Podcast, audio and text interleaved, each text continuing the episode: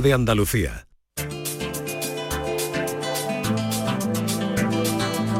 En Canal Sur Radio, Destino Andalucía, con Eduardo Ramos.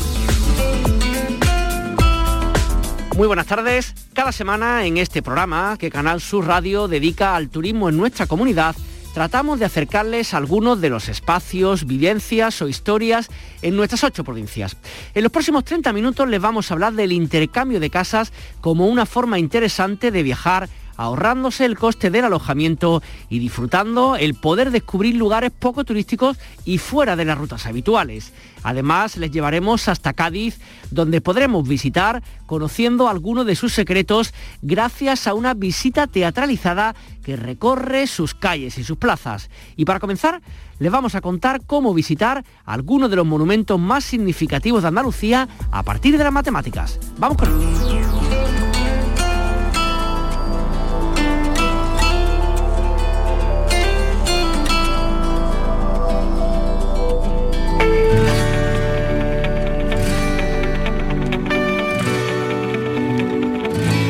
Matemáticas, arte, historia y turismo para conocer el patrimonio andaluz de una forma diferente. Este es el objetivo de Paseos Matemáticos al Andaluz, un proyecto innovador con el que acercar la ciencia y la innovación a la ciudadanía desde un enfoque totalmente diferente. El proyecto invita a pasear de manera virtual y también presencial por la Alhambra de Granada, la Mezquita o la Sinagoga de Córdoba y el Real Alcázar, la Giralda o la Torre del Oro en Sevilla para acercarnos con otra visión al patrimonio integrando la ciencia, el arte y la historia. El proyecto está coordinado por la Fundación Descubre y cuenta con la dirección científica de Álvaro Martina que saludamos en estos momentos. Álvaro, ¿qué tal? Muy buenas tardes. Buenas tardes. Qué bonito mezclar las matemáticas con Arándalo y con monumentos tan emblemáticos a nivel mundial como los que hemos hablado, ¿no? Bueno, pues sí, quiero decir que en Andalucía tenemos la gran suerte de tener un magnífico patrimonio monumental eh. Es decir, donde eh, se funden muchas culturas, no solo una, sino muchas culturas, desde la califal, eh, pasando por la almohade o por la nazarí, e incluso dejan luego una huella muy profunda en el mudéjar, en el mudéjar cristiano que retoma toda esa herencia arquitectónica, de tal manera que en este crisol de culturas, pues el arte monumental cobra esplendor, fundamentalmente en estas ciudades, pero también en otras muchas, ¿no? Y la matemática juega un papel fundamental, de tal manera que nosotros lo que hacemos es analizar esas matemáticas, no solo desde el punto de vista de qué matemáticas contienen, sino de cómo ayudan esas matemáticas a interpretar el monumento desde un punto de vista histórico-artístico, es decir, a verlo desde una óptica distinta, desde una óptica nueva. A ver, explícame que yo me entero de eso, Álvaro, cómo es, por ejemplo, viendo por la Giralda o viendo la Mezquita o la Alhambra de Granada, cómo se puede ver desde un punto de vista matemático esos monumentos. Bueno, eh, la Alhambra, por ejemplo, está construida, mm, todos nos fijamos y todos tenemos en nuestra, en nuestra retina las imágenes de los mosaicos trazados de forma geométrica. Pero ese trazo de los mosaicos de forma geométrica esconde mucho más que unos trazos bonitos, que unas líneas y rectas y curvas que se cortan. Eh, esconde muchas veces intencionalidad simbólica, de tal manera que hay unos mosaicos de un determinado tipo matemático que se clasifican sobre su movimiento eh, que se escogen para unos lugares por su especial relevancia. Son para lugares eh, de más ceremonialidad o para lugares, eh, digamos, donde el protocolo es mayor. Y hay otros mosaicos que se escogen para otros lugares, para lugares de tránsito o lugares menos significativos, lugares, digamos, más desprovistos de significación ceremonial. De tal manera que todo eso lo estudiamos. Estudiamos, por ejemplo, la orientación de la arquitectura. Eh, digamos, popularmente, pues todo el mundo sabe que las mezquitas, que los oratorios eh, andalusíes se orientan a la Meca, pero hay una tremenda diversidad, desde los 151 eh, grados prácticamente a los que está orientada la mezquita de Córdoba, pasando por los oratorios de la Alhambra, que algunos están orientados a 100, otros a 110, otros a 112, otros a 127 bueno, ¿cómo es posible tal diferencia de orientaciones? Tradicionalmente se ha recurrido a explicaciones eh, digamos quizás algo simplistas, como que había errores o como que no eran muy precisos en la orientación, y sin embargo esto no es así. Hay distintas escuelas doctrinales y esas escuelas doctrinales orientan los edificios según criterios distintos. Unos se orientan según criterios geográficos, es decir, mirando a la Meca, y otros se orientan según criterios astronómicos, como por ejemplo en Córdoba. Bueno, pues desgranamos toda esa serie de criterios y comprobamos que las escuelas doctrinales imponen distintas orientaciones y que muchas veces pugnan entre ellas eh, por orientar la arquitectura. Cuando uno va a visitar esos monumentos, claro, lo interesante está con alguno de vosotros del proyecto que nos lo contéis o aparte hay, no sé, una página web, una app para poder ir viendo con otros ojos lo que tú estás diciendo. Claro, claro, claro, efectivamente. Nuestro, nuestra idea es que, eh, bueno, pues que los andaluces eh, puedan tener eh, recursos a su disposición para que cuando hagan eh, turismo en su propia tierra y por supuesto también los que nos visiten eh, puedan ver estos monumentos con, cierta ayuda. Y entonces tenemos una página web que es paseosmatemáticos.fundaciondescubre.es, repito, W naturalmente punto y en esa página web pues nosotros tenemos ya una app y vamos a, estamos ultimando otra nueva eh, que se puede descargar tanto para Android como para eh, iOS, para el sistema operativo de Apple, y esa app permite un autoguiado, digamos, por estos monumentos. Es decir, a través de imágenes esféricas uno puede eh, acceder a una panorámica del monumento y con unas zonas sensibles, pues dándole a esas, zonas sensibles, eh, digamos, aparecerán imágenes y descripciones junto con una voz en off, aparecerán imágenes y descripciones de lo que se puede encontrar desde este punto de vista en una determinada sala, en un determinado patio, en un eh, determinado lugar de todos esos monumentos. Y aparte de esto, pues también tenemos visitas presenciales, es decir, para aquellos eh, que realmente puedan eh, tomar ese tiempo, pues estamos programando, estamos ya haciendo unas visitas presenciales, en concreto llevamos ya hechas tres visitas por la Alhambra, haremos dos en la mezquita y la sinagoga de Córdoba,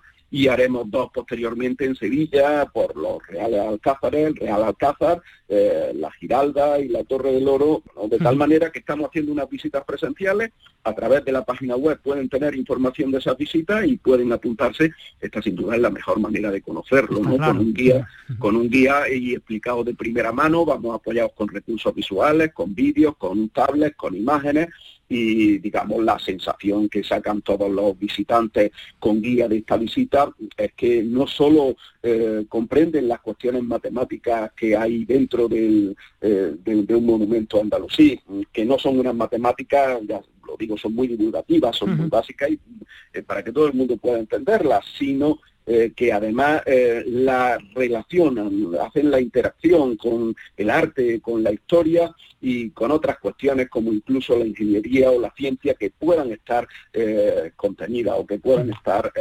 relacionadas en, ese monumento. ¿no? E incluso hablan las matemáticas a través de los números en la numerología, ¿no? Es decir, en, el número de costillas que podemos encontrar en una concha, en una piedra, por ejemplo, en la mezquita de Córdoba, o, por ejemplo, en el número de medallones que podemos encontrar encima de un dintel, como el reservado para la alcoba del sultán en el centro o las alcobas laterales. Es decir, que tenemos, por tanto, que la matemática como lenguaje universal y lenguaje de la ciencia expresa de manera maravillosa los contenidos simbólicos, los contenidos funcionales y los contenidos decorativos de, todo nuestro arte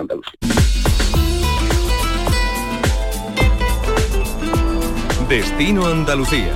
Un viaje semanal en Canal Sur Radio.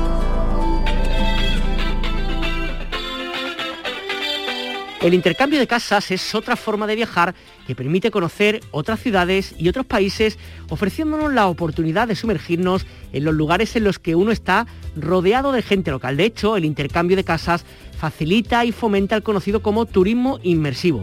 Los miembros comparten consejos y los anfitriones suelen proporcionar a sus huéspedes guías detalladas, sugerencias sobre dónde ir en la zona o los mejores restaurantes para, por ejemplo, probar cocina local. El resultado, que los huéspedes consumen localmente y visitan lugares menos turísticos fuera de las rutas habituales. Pilar Manrique es la portavoz de Home en España. Pilar, ¿qué tal? Muy buenas tardes.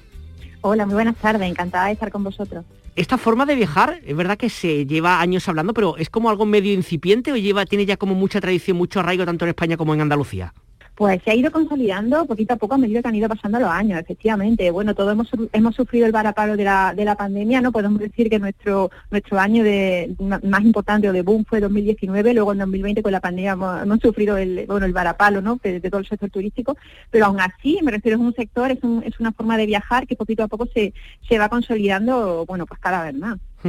Para aquellas personas que quieren intercambiar casas, son muchas las preguntas. Yo, por ejemplo, que nunca lo he hecho, tengo como muchas preguntas que me hago. ¿no? Lo primero es, ¿qué hace falta? ¿Qué características tiene que tener mi casa para que yo pueda compartirla con otra persona?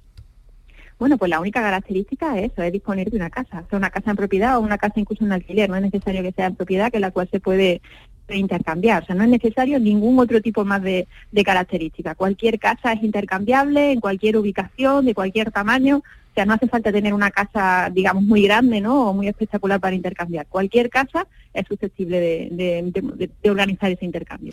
Y yo, por ejemplo, tengo una casa en propiedad, me meto en vuestra página web, homechange.com, imagino, y, ahí como hago, eh, digamos que vosotros centralizáis las ofertas, tú contactas directamente con terceras mm, personas, ¿cómo es un poco la forma para hacerlo? Te cuento, la comunicación se produce siempre entre las personas, entre las familias que van a intercambiar. Eh, bueno, en, la, en esa página, en nuestra página web, lo que, lo que se, digamos, lo que se aglutina, ¿no? Lo que puedes encontrar son todas esas casas que son miembros de la comunidad de Home Exchange y que efectivamente tienen sus casas disponibles para recibir invitados y para, para intercambiarlas, ¿no? Cuando llegas a la página web, bueno, pues tú puedes crearte una cuenta con tu correo electrónico de forma totalmente gratuita. De hecho, bueno, pues puedes subir eh, esa descripción de tu casa, algunas fotografías. También es, es recomendable poner una descripción de, tu grupo viajero, ¿no? Para que, bueno, que cuentes un poquito eh, cómo soy, qué os gusta, de forma que el resto de miembros de la comunidad pues se pueda conocer eh, mejor. Y una vez que ya has subido esos, esos primeros datos de tu casa, bueno, pues tú puedes empezar a buscar destino eh, y dentro de ese destino empezar a ver eh, casa, empezar a ver familia y mandar mensajes para hacer esas primeras ofertas de intercambio. ¿no? Eh, ¿Dónde está el, truco, digamos, cómo funciona la página, a la página web? Bueno, pues en el momento en el que tú ya tienes planificado ese primer intercambio en el que vas a viajar, el sistema de la página lo que funciona es que te va a solicitar una cuota anual de 130 euros. Em, no hay ningún otro coste añadido. Entonces, con esos 130 euros puedes realizar todos los intercambios por la duración que desees durante, durante un año. Eh, porque luego lo que es el intercambio se produce sin ningún tipo de transacción económica entre los miembros. Es decir, tú viajas, imagínate, a Nueva York, por ejemplo, y, y bueno, no tienes que pagar ningún tipo de coste extra en alojamiento. Otra de las preguntas que uno se hace en este tipo de cosas, Pilar, el tema de la seguridad, ¿cómo hay algún tipo de seguro, nunca mejor dicho, en el caso de que haya algún tipo de desperfecto, de que claro, tú no sabes a quién va a meter en tu casa, ¿cómo, cómo se gestiona todo esto?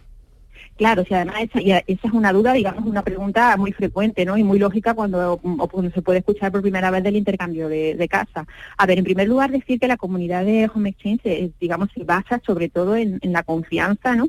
Eh, bueno, eh, yo creo que es muy complicado hacer realmente lanzarte a hacer un intercambio de casa si no confían ¿no? en esa en esa comunidad, en esa familia y luego sobre todo también en el respeto. Digamos que son los dos pilares que, digamos la comunidad de Home Exchange tiene como en el ADN, ¿no? O sea, confianza y respeto, porque los Home Exchanges cuando llegan a casa, a esa casa de intercambio, esa casa en la que en la que son invitados, bueno, pues la cuidan como si fuera la, propia, ¿no? Yo creo que muchas veces incluso se cuida mejor que llegas a cuidar tu casa propia, o sea, es algo muy importante.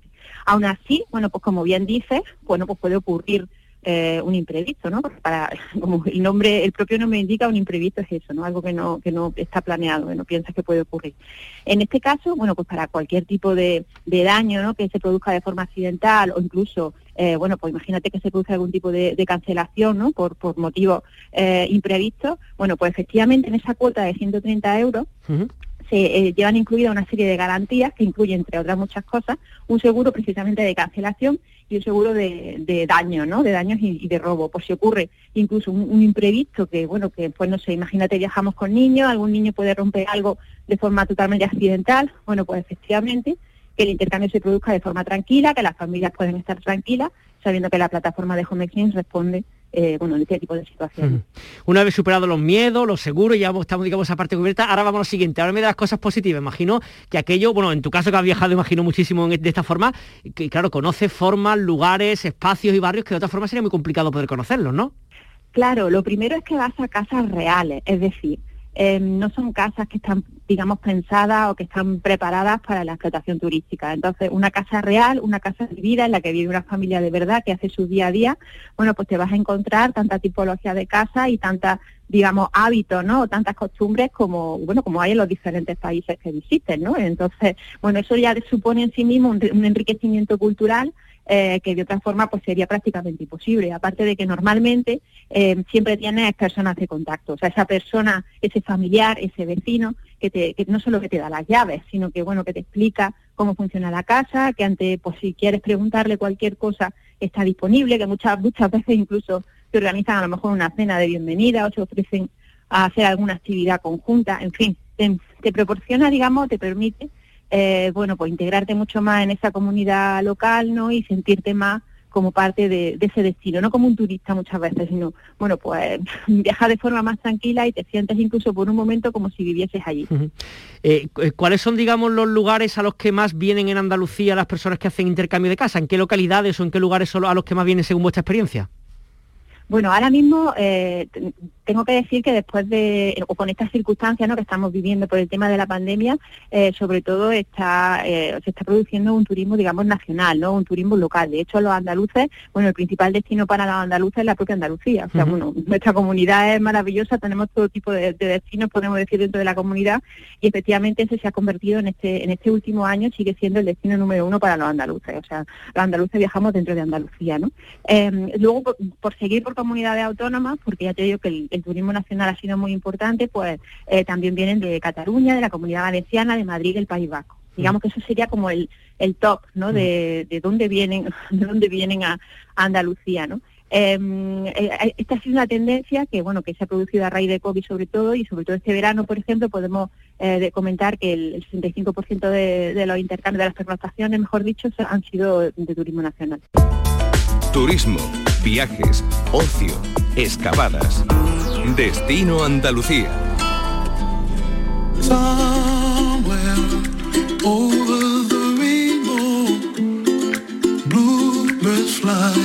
Son muchas las personas que en nuestra tierra ofrecen su vivienda para que otras dispongan de ellas y a la vez puedan irse a otros destinos turísticos viviendo en la residencia de terceros. En Destino Andalucía hemos podido contactar con algunas de estas personas que nos cuentan su experiencia. María Jesús Plaza vive en Málaga y nos relata cómo está siendo la experiencia de intercambiar casas para viajar.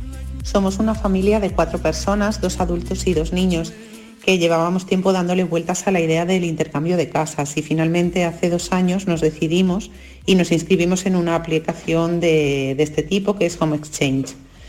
Intercambiar casa es una forma diferente de viajar el intercambio tiene un espíritu de confianza mutua, de respeto, que nunca había visto antes ni experimentado. El hecho de que unas personas desconocidas te abran las puertas de su casa sin conocerte, bueno, es una experiencia que, recomiendo a todo el mundo porque nos conecta de nuevo con la humanidad. El intercambio se basa en el principio de confianza mutua y respeto absoluto, con personas que no conoces, que te abren las puertas de su casa y te dejan vivir en ella durante un tiempo. Y esos principios se respetan porque además tú también estás ofreciendo tu casa a otras personas desconocidas. Desde que empezamos a intercambiar hace dos años, hemos descubierto muchos lugares como el País Vasco o incluso aquí cerquita de nuestra tierra como el Cabo de Gata, las Alpujarras de Granada, Zueros en Córdoba. Ahora estamos programando el próximo intercambio que será en el mes de febrero a una región muy cerquita de Florencia, en Italia.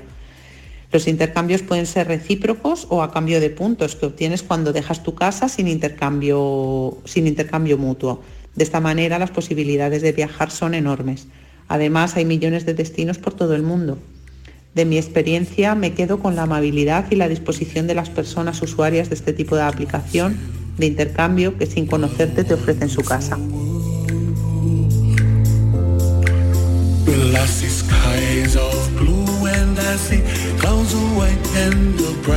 Y de Córdoba es Miriam Cano, con muchos años de experiencia en esta forma de viaje y que incluso nos cuenta algunas de las sorpresas que ha vivido en sus viajes.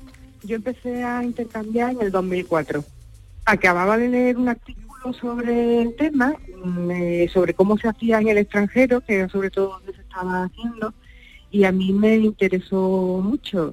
Yo tengo un apartamento en la Costa del Sol y creía que podía tener pues muchas posibilidades y como así ha sido, porque mm, tanto a los extranjeros como a las nacionales les apetece mucho ir a la Costa del Sol. Yo he conocido toda Europa. He, he ido a Berlín, a Estocolmo, a Copenhague, a Londres, a París. Yo no he tenido, yo no he tenido nunca ningún problema ni con las personas que he recibido en mi casa ni a los sitios donde he ido. Siempre ha sido todo estupendo, siempre me han recibido pues con algún regalo, si por ejemplo, si fue en, en Bruselas con un montón de cervezas típicas de allí. Muy bien, siempre todo muy bien. Y, y sobre todo lo agradable que es estar en una casa. Estar en una casa con todas las comodidades, en barrios cualquiera, en ciudades cualquiera, y donde te dejan un boot donde viene todo lo que puedes hacer por allí, donde tienes el supermercado, cuál es el restaurante preferido de ellos, qué es lo que más les gusta de la ciudad, haces cosas que, que hacen los de allí. a lo mejor no hacen los turistas. Dos de mis hermanos también pertenecen ya a la comunidad de intercambio y mi hija también ya no entienden otra forma de viajar. Claro. Y también te tengo que decir que aunque tú pienses, me, me quiero ir este verano a París, pues a lo mejor no te vas este verano a París, a lo mejor te vas a otro sitio porque o no encuentras la oferta que tú quieres o porque alguien te hace una oferta que, que dices tú, no se me hubiera ocurrido nunca, pero me voy a ir a este sitio. Eso es otra de las cosas que a mí me encanta, que yo acabo en sitios que no ni me imaginaba. Por ejemplo... Pues, sí, te voy a poner un ejemplo. Hay dos sitios que yo no hubiera ido nunca, porque no se me hubiera ocurrido. A Lucca, en Italia, yo nunca la había oído. Pues está en la Toscana, es un pueblo maravilloso, y de ahí me traje, bueno, una experiencia estupenda, pero es que hasta vi un concierto del John. Y después a Vilnius, a Lituania, no se me hubiera ocurrido en la vida. Nos ofrecieron, nos dijeron que querían venir a nuestra casa, nos ofrecieron ir a la, a la suya, pues es un sitio mm, raro, digamos, porque es más exótico, y después una casa maravillosa, un chalet maravilloso, con jardín, con su huerto, donde nos dijeron que podíamos utilizar todo lo que tenían, fresas, lechuga, en fin, a mí me encantó. Pues se dan muchos consejos de palabras, se tiene mucha comunicación, pero se suele dejar siempre escrito, ya te digo, pues todo el funcionamiento de la casa, si hay algo especial que hay que hacer, dónde se tira la basura, por ejemplo, son muy importantes, porque no en todos sitios se hace de la misma forma. Y después, mm, pues las recomendaciones, recomendaciones de supermercados, restaurantes, cosas que visitar. Descubre tu tierra. Ven con Canal Sur Radio. Destino Andalucía.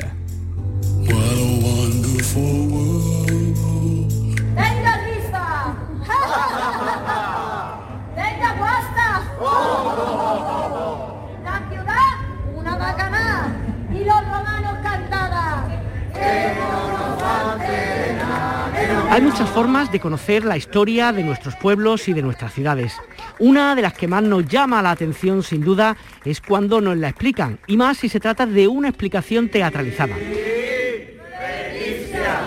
Bajo este punto de partida les contamos cómo descubrir o redescubrir la ciudad más antigua de Occidente, Cádiz, de la mano de actores profesionales que nos la mostrarán de una manera divertida y diferente. Pero volvamos al pasado, siglo V antes de Cristo, y los fenicios nos crecen. A los venidos de Tiro se suman los cartagineses. En esta visita se representarán los episodios más interesantes de su historia, desvelando mucho de sus secretos y de sus anécdotas más curiosas. Una ruta histórica que nos va a permitir disfrutar del teatro de calle y conocer los rincones más significativos de Cádiz y pasar un buen rato.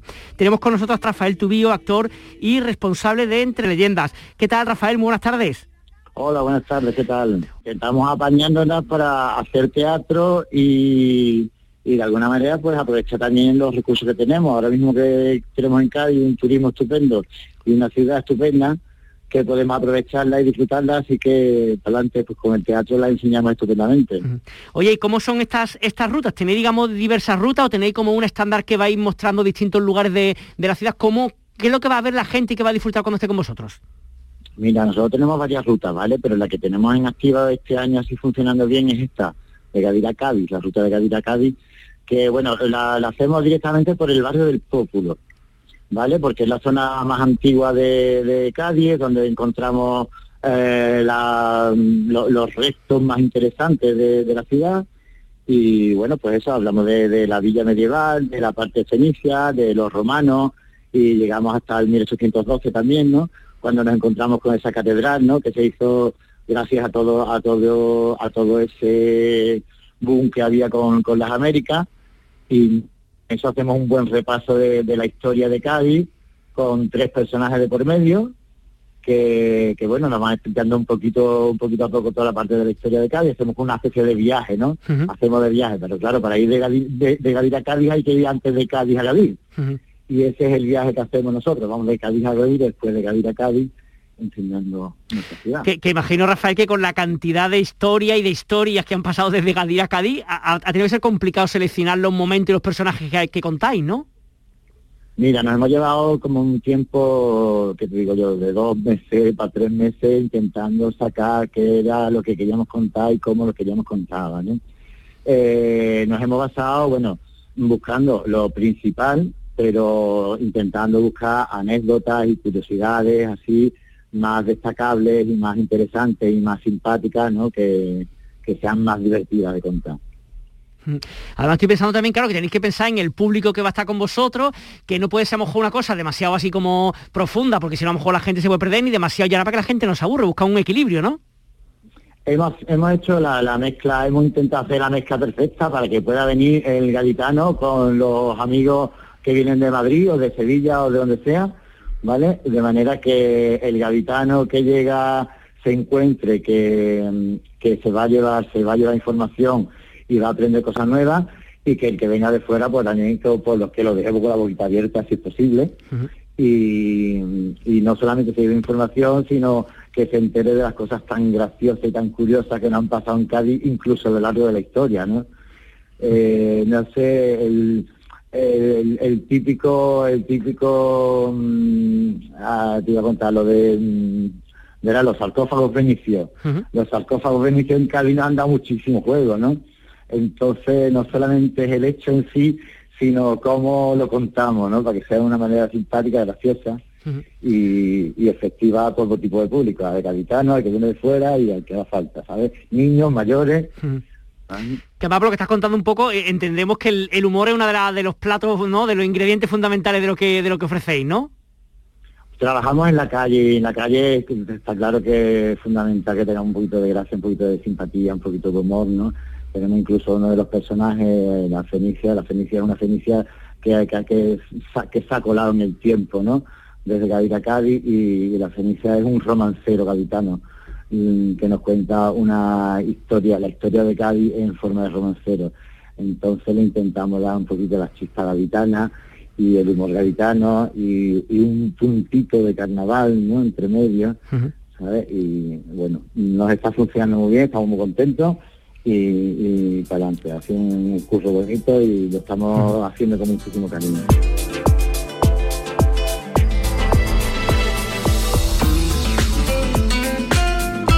Y hasta aquí Destino Andalucía.